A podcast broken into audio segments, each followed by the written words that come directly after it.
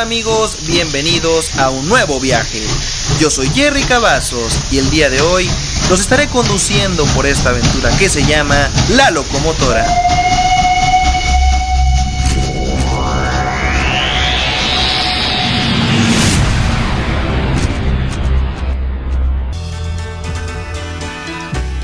¿Qué tal amigos? Bienvenidos a La Locomotora. Yo soy Jerry Cavazos. Primer episodio de este podcast. Estoy muy contento de estar con ustedes esta tarde. Y es muy lindo poder realizar un nuevo proyecto. ¿Qué es la locomotora? La locomotora es un programa en el cual estamos enfocados a platicar lo mejor de la cultura pop, hechos históricos interesantes, sobre todo polémicos, hechos que les gusten a ustedes. Además, nos gusta siempre darle un toque paranormal, un poco extraño a la situación. Por eso, tenemos también una sección en la cual ustedes nos mandan sus anécdotas y nosotros las leemos aquí. Son anécdotas normalmente relacionadas al terror, normalmente relacionadas a cosas paranormales. Y siempre es divertida esa sección porque mandan unas anécdotas. ¡Wow! Primer programa, primer, primer show que, que puedo lograr tener como podcast. Y estoy muy emocionado, muy emocionado de estar con ustedes este, este día. Y hoy vamos a estar platicando sobre una persona que fue muy querida. Una persona que la gente admiraba bastante. Una persona que marcó huella en el mundo que dejó un gran mensaje de, de unidad, de, de paz, de amor y sobre todo demostró el gran poder femenino en el mundo. ¿De quién estamos hablando? Como lo vieron en el título, vamos a estar platicando sobre Lady G, mejor conocida mundialmente como la princesa Diana de Gales. ¿Quién es la princesa Diana de Gales? Diana nace un primero de julio de 1961. Una persona que desde niña fue muy carismática, fue muy inquieta, siempre buscaba estar haciendo algo, nunca, nunca podía estar ahora sí que sentada. Sus padres eran unos ganaderos de cabras, pero independientemente de eso eran unas personas bastante, bastante este, pudientes. Tenían contacto directo con presidentes de Estados Unidos, con líderes mundiales en sí y por supuesto tenían contacto con la familia real. Se preguntarán ustedes, ¿Diana ya tenía un parentesco con, con la familia real? Pues no. Realmente Diana en ningún momento fue parte, fue parte de ella antes de, de conocer al príncipe Carlos. Diana siempre tuvo el sueño que muchas personas han tenido, el sueño de ser una princesa. Y esto aumentaba porque la hermana de Diana era la novia del príncipe Carlos de Gales.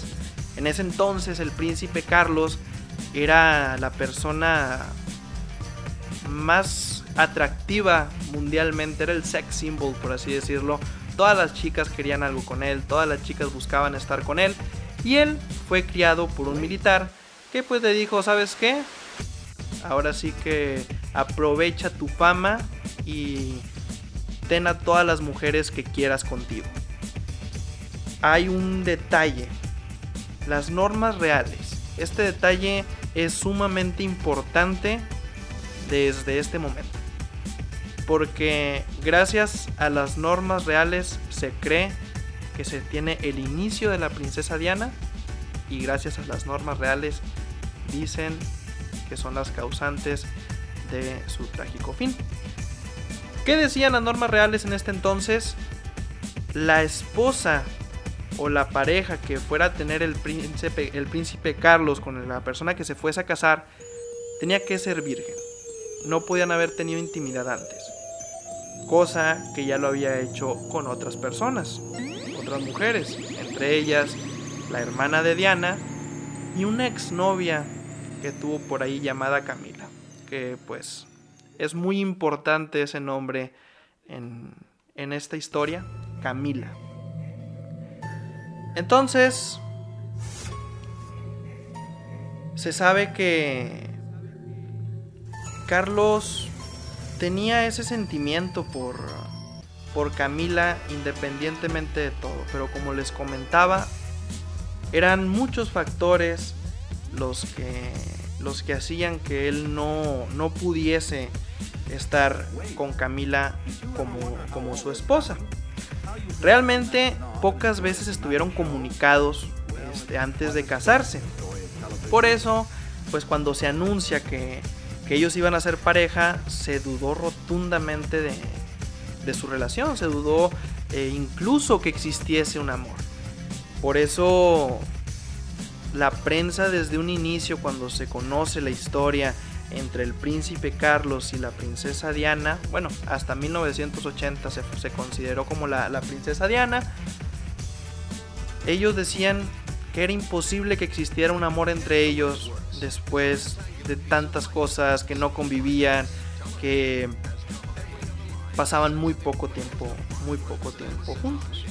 Ella, una persona amada por todos, tenía un carisma excepcional, la, la prensa la adoraba, la prensa la quería, las personas la querían e incluso se comenta que gracias a ella nacen los paparazzis. Me comentan que en ese entonces, cuando ella obtiene esa fama, era la época, el pleno apogeo de las cámaras.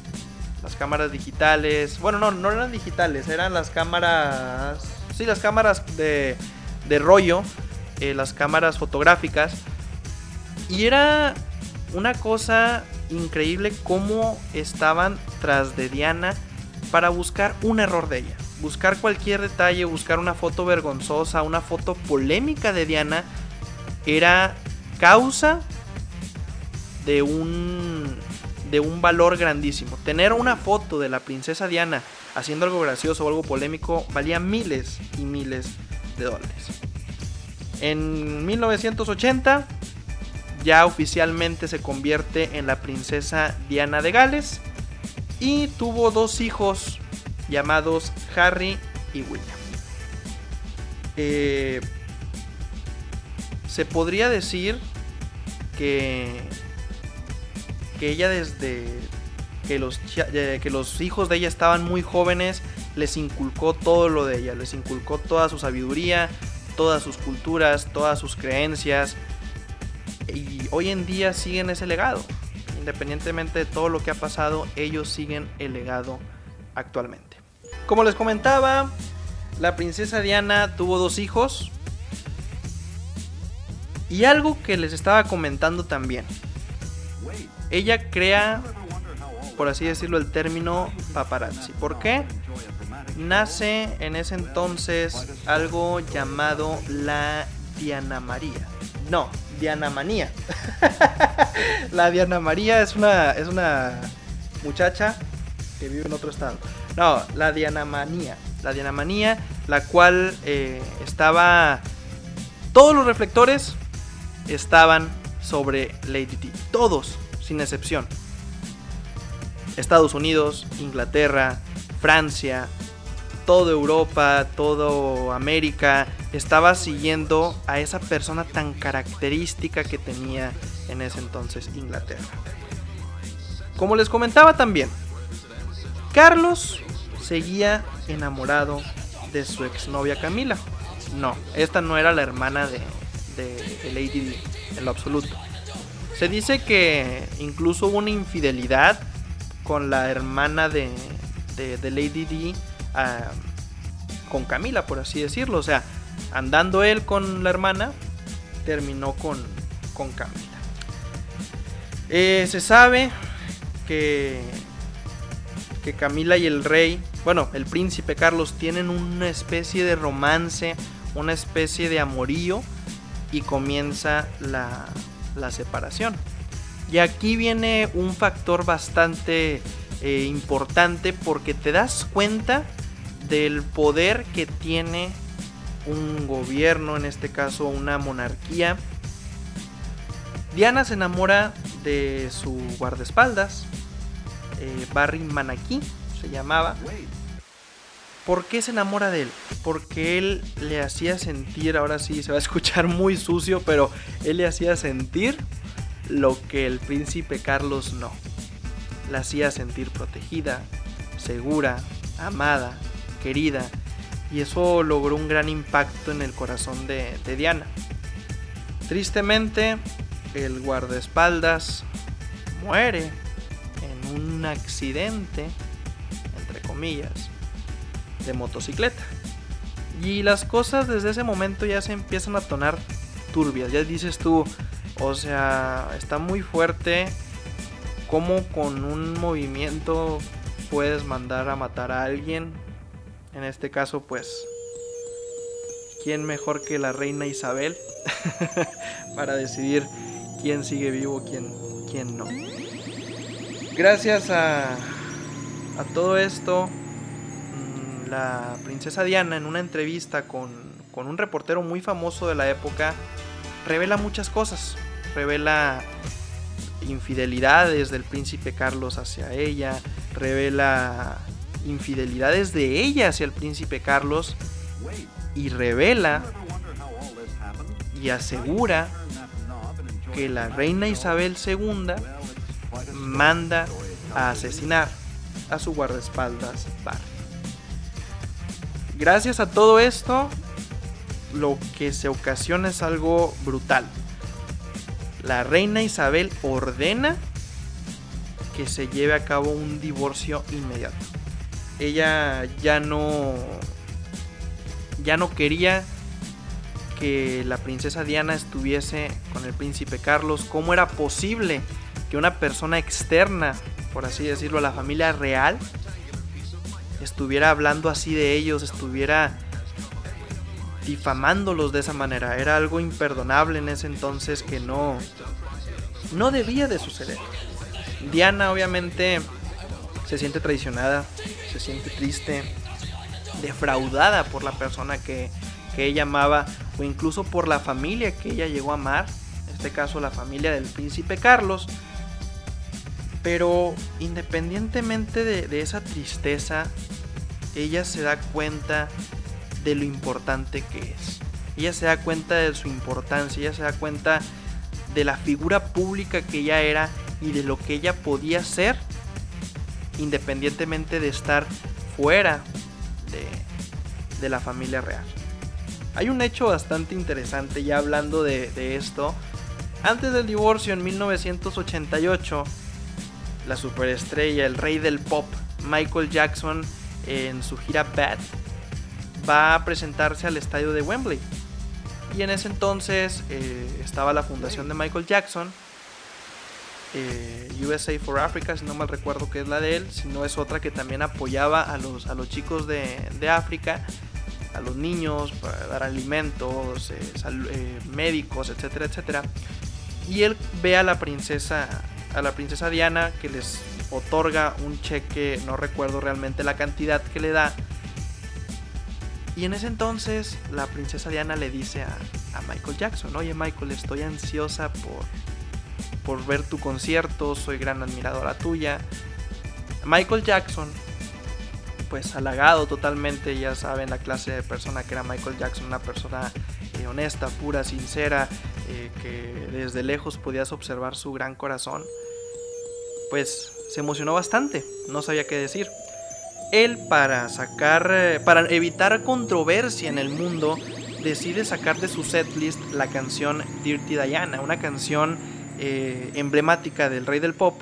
Y cuando la princesa Diana saluda a Michael Jackson, ella le pide, Michael, estoy ansiosa de escuchar la canción Dirty Diana. Me gusta mucho, me identifico bastante, eh, es una canción súper linda. Y Michael Jackson se queda asombrado, dice, ¿cómo es posible que pues una canción ahora sí, pues que en español es Sucia Diana, Sucia Diana o algo así, pues él se sorprende mucho y, no le quedó otra opción más que, más que cantarla. Y es una de tantas anécdotas de, que te hablan de cómo era la princesa Diana. Que no era esa persona de, oye, no vayas a cantar eso porque me puedes ofender muchísimo. Al contrario, ella veía el lado humano de las personas y admiraba el trabajo de ellas. Como ya lo habíamos mencionado antes, Lady D sufría un acoso constante de la prensa ella de una manera tan inteligente logra atraer toda la prensa y lo utiliza a su favor. Los lleva a lugares que, por así decirlo, el mundo no quería conocer. Lugares que, el mundo no quería ver. Que eran tan horribles que el mundo no quería darse cuenta que esos lugares estaban. Aunque sabía que, que ahí estaban.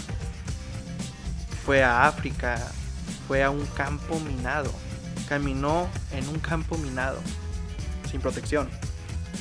Fue a visitar a pacientes con VIH, que en ese entonces eh, hablar del VIH era una cosa, o sea, llegó a hablar Janet Jackson, precisamente hermana de Michael Jackson, que ella no quería besar, no recuerdo el nombre del artista, que no le iba a dar un beso porque tenía miedo de contagiarse el VIH. Así de desinformados estaban en esa época y la princesa Diana no le importó ir a visitar a las personas eh, que tenían esa enfermedad. Hizo miles y miles de cosas eh, para, para ayudar al mundo. Por eso tiene un legado increíble. Por eso es una persona, bueno, fue una persona que realmente se le extraña y que en estos momentos se necesita en el mundo. ¿Qué pasa después? Y aquí se pone muy interesante todo. Conoce a Duty Al-Fayed, un empresario multimillonario egipcio. Y comienzan a salir los rumores de que hay un romance entre ellos. Comienzan a salir los rumores de que ella pues tenía un nuevo amor que había olvidado por completo al al príncipe Carlos. Obviamente eso era una cosa pues muy llamativa, independientemente que el príncipe Carlos después terminó haciendo duquesa a Camila, su exnovia, pues era, era algo bastante fuerte poder imaginarse eh, o hablar de eso en ese entonces. Estaban muy cerradas mentalmente las personas. Eh, como les comento, independientemente de que eh, Diana y Dudy ya estaban juntos, la prensa, en lugar de disminuir, aumentó. Como si fuese un incendio, aumentaron los reflectores hacia ella, aumentó la atención hacia ella. Y ahí es donde ellos pues buscaban ir de viaje, buscaban eh, desaparecer del, ojo público, pero pues era imposible teniendo la, personalidad y siendo lo que, lo que fue la, la princesa Diana. Eh, deciden en un viaje ir, ir a París. Y pues aquí las cosas ya no fueron tan tan, tan bonitas.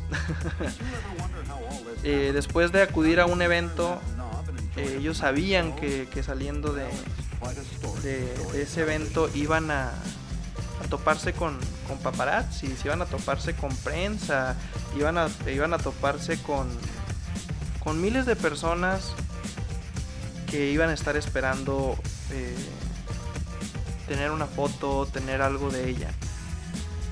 Esa fecha, un 31 de agosto de 1997, Dudy piensa que es muy buena idea esquivar a los paparazzis yéndose por la parte de atrás del teatro.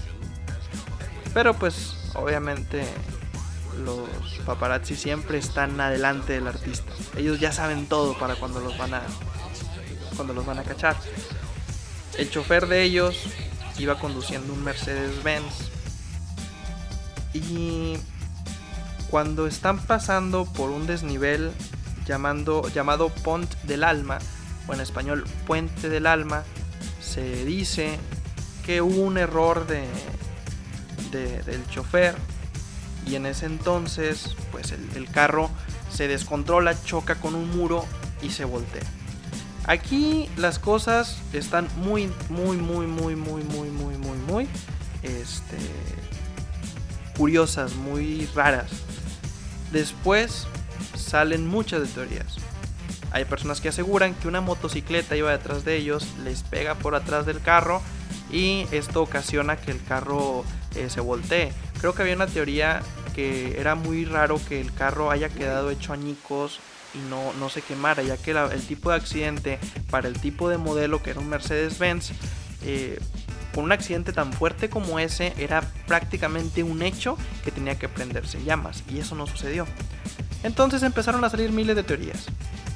Diana estaba fingiendo su muerte porque ya no quería estar en el ojo público. Un paparazzi, por irlos persiguiendo en una moto, los choca por atrás y se voltean. Incluso una de las más descabelladas es que Diana estaba embarazada. Y Diana estaba evitando eh, que la prensa se diera cuenta de esto, pero hay otras versiones que se asemejan más a la realidad. La princesa Diana fue asesinada o realmente fue un accidente. La reina Isabel buscaba a toda costa desaparecer.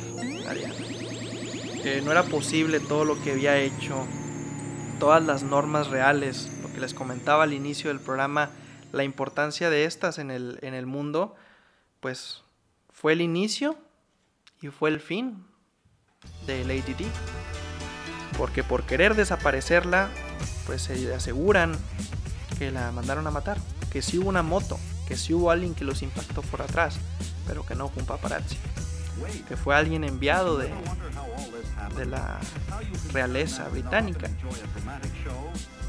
Y hay otras versiones que también la mandaron a matar por el hecho que estaba embarazada. La verdad, pues no, no vamos a saber cuál fue la, la, realidad. Lo, lo, que sí es que no es posible, pues, que una persona con tanto poder, pues, termine con la vida de alguien que realmente al final solamente estaba haciendo el bien, que ya no estaba buscando atacar, no estaba buscando hacerle daño a nadie. Cuando se da cuenta el mundo del accidente, iba a decir asesinato, coincidencia, no lo creo. Cuando el mundo se da cuenta del accidente de, de la princesa Diana, de su fatal accidente, de su muerte, pues miles de personas, olas de personas en las calles de, Inglaterra, pues esperando ver el féretro, esperando ver el ataúd de, la princesa Diana para darle un último adiós. Muchos eh, líderes mundiales despidiéndose de ella, dando ruedas de prensa hablando de esto. Incluso el mismo Michael Jackson, eh, que tenía un concierto en Bélgica un 3 de septiembre, tres días después de, la muerte de Lady Diana, eh, dice pues que ese concierto va dedicado para ella y él pues en su honor toca la canción favorita de la princesa Diana que fue 30 Diana. Pues un tema bastante fuerte, bastante interesante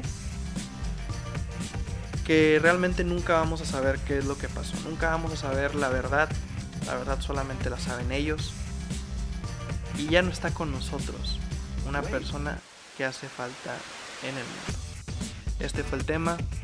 Lady T. Asesinato. Bueno, accidente o asesinato. Queridos pasajeros, ya que estamos haciendo un recorrido por Inglaterra, les quiero comentar que estamos pasando por una zona con mucha actividad. Necesito manejar la locomotora un momento para decirles las historias terroríficas que se cuentan en él.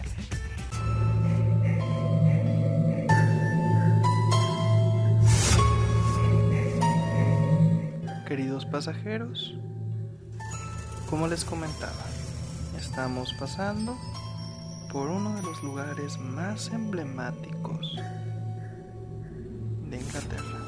Una de las tantas casas de la reina Isabel. Estamos hablando del castillo Windsor. Construido hace nueve siglos por Guillermo el Conquistador, sus muros han sido testigos, según la leyenda, de increíbles y enigmáticos sucesos. Sobre un risco Cretáceo, a orillas del apacible Támesis y a casi 40 kilómetros de Londres, se alza el imponente castillo de Windsor, construido hace nueve siglos por Guillermo el Conquistador, el primer rey de Inglaterra de origen normando, sobre una extensión de 50 hectáreas. Es sin duda una de las fortalezas medievales más grandes del mundo y el más antiguo de todos los regios alcazares habitados el día de hoy. La reina Isabel II lo utiliza como palacio real y, retiró, y, palacio de retiro de fin de semana. Muchos muros eh, abarcan este lugar. En él se celebran banquetes de Estado, eventos sociales, lo mismo que en el Palacio de Buckingham. Cada vez que la soberana se encuentra en su palacio, eh, su propio estandarte real, escarlata y oro, flamea sobre la inmensa mole de la torre redonda, indicando su, su presencia interior. Mientras Cristóbal Colón surcaba el océano en dirección al Nuevo Mundo, había morado ya en este mismo castillo encantado nada más y nada menos que 18 monarcas ingleses. Llama poderosamente la atención su cordón de kilómetro y medio de fortificaciones, que forma un verdadero laberinto de arcadas sombrías, patios empedrados y claustros silenciosos. La primera vez que alguien estuvo ahí, hace más de tres décadas, bueno, la primera vez que la persona que nos relata esta historia estuvo ahí fue hace más de tres décadas y nos comenta. Quedé estupefacto al contemplar el interminable recinto con cuarteles, viviendas para casi dos centenares de familias, capillas, oficinas y hasta cuadras para decenas de los más codiciados pura sangre ingleses. Una de sus torres medievales alberga entonces a legiones enteras de banistas, restauradores, costureras, etcétera, etcétera. Una misteriosa fortaleza, en suma, eh, testiga sigilosa de incontables fantasmas de la historia. Hay tres túneles secretos a modo de pasadizos de escape, entre ellos muros y piedras que ocultan muchas cosas. Hay un millar, de hecho, ahí comentan que hay miles de, de dibujos o pinturas de, de Leonardo da Vinci, eh, lienzos de Van Dyck, etcétera, etcétera. Hay, hay muchos lienzos de, de pintores eh, muy famosos. Hay relojes de, y candelabros de oro, eh, bustos de mármol, etcétera, etcétera. Entre todos esos tesoros hay no hay ninguno que siga siendo tan grande y cotizado como su propia historia. El mismísimo rey Juan sin tierra, hermano menor del también soberano Ricardo Corazón, eh, cabalgó en junio de 1215 desde el castillo de Windsor hasta la pradera de Runnymede en la ribera para firmar la primera carta magna. En el coro de la capilla de San Jorge se conserva el cital de cada caballero sobre el que resplandece su insignia. Entre ellos, el cadáver de una persona decapitada. Saben miles de historias de este lugar, pero entre ellos las terroríficas apariciones. Hay gente que asegura que cuando están afuera de él pueden observar por las ventanas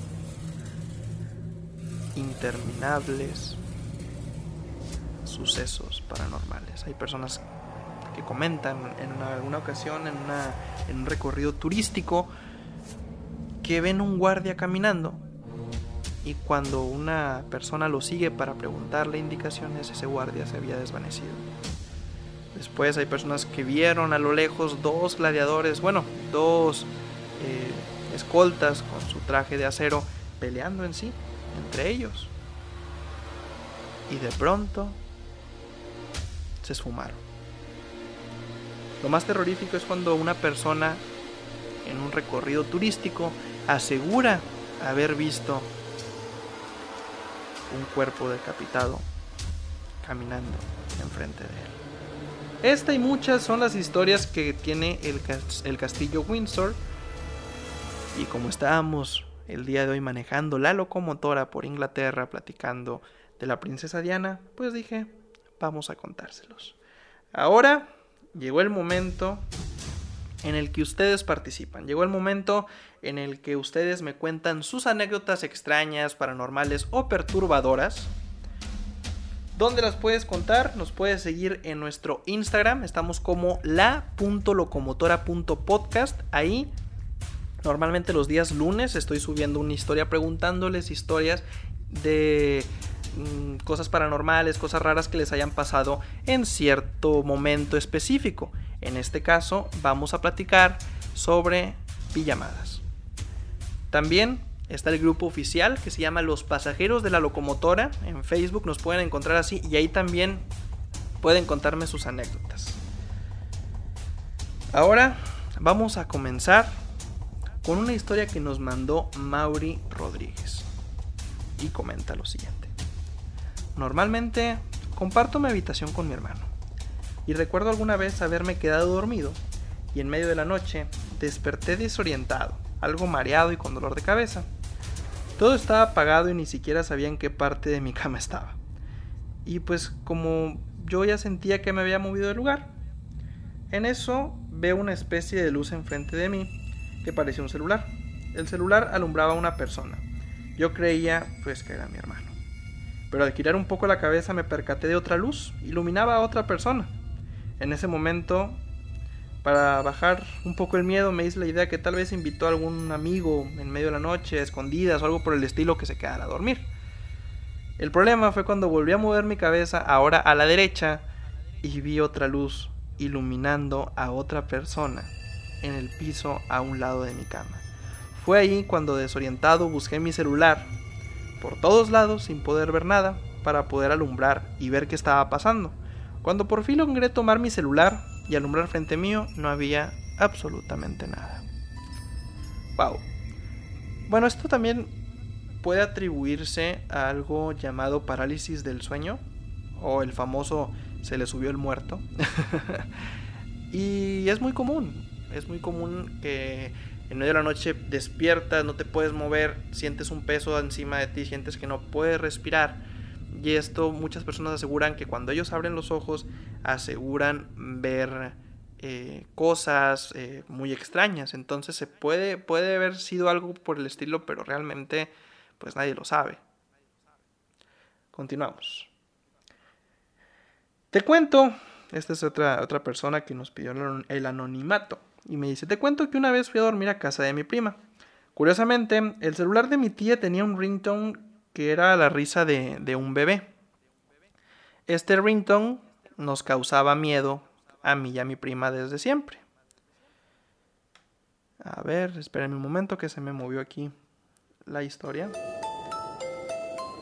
Ok. En ese entonces yo tenía nueve años y ese ringtone era algo bastante perturbador. Recuerdo que esa noche estábamos en casa de mi prima cuando de pronto nos cierran la puerta con llave y nosotros en la rendija de la puerta vemos la silueta de una persona. Nos apagaron la luz porque al parecer se fue la luz, ¿ok? y en eso estábamos ya por dormir, dijimos, ¿sabes qué? Se fue la luz, mi tía me quiso hacer una broma, decidimos acostarnos. Ya a medianoche cuando estábamos dormidos escuchamos la risa del bebé muy cerca de nuestro cuarto. Hasta puedo decir que en el mismo. Y nos pusimos a buscar como locas el celular ya que creíamos que mi, tía lo había olvidado en la habitación o lo había dejado ahí por accidente. No encontramos nada. hasta que mi tía volvió a la casa, ya que había salido en la noche, y nosotros le comentamos que escuchamos la risa del bebé en el cuarto, que probablemente se le había olvidado su celular. Pero todo cambió cuando vimos que ella llevaba su celular consigo y nunca estuvo en la casa.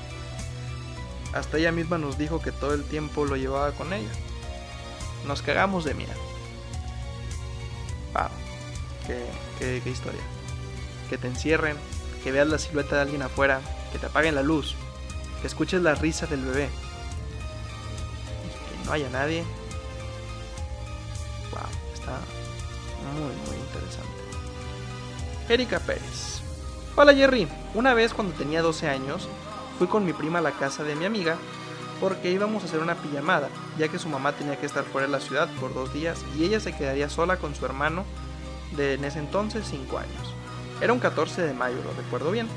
Llegamos al apartamento y subimos a la tercera planta de su casa. Todo empezó bastante divertido cuando jugamos, bailamos, cenamos, etc.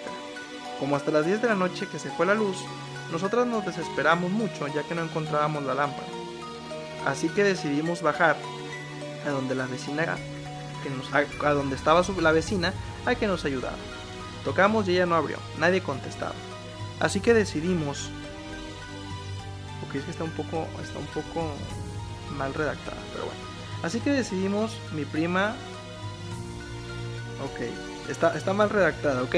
Chicos, cuando manden una anécdota, un poquito de, ortografía. Decidimos que mi prima...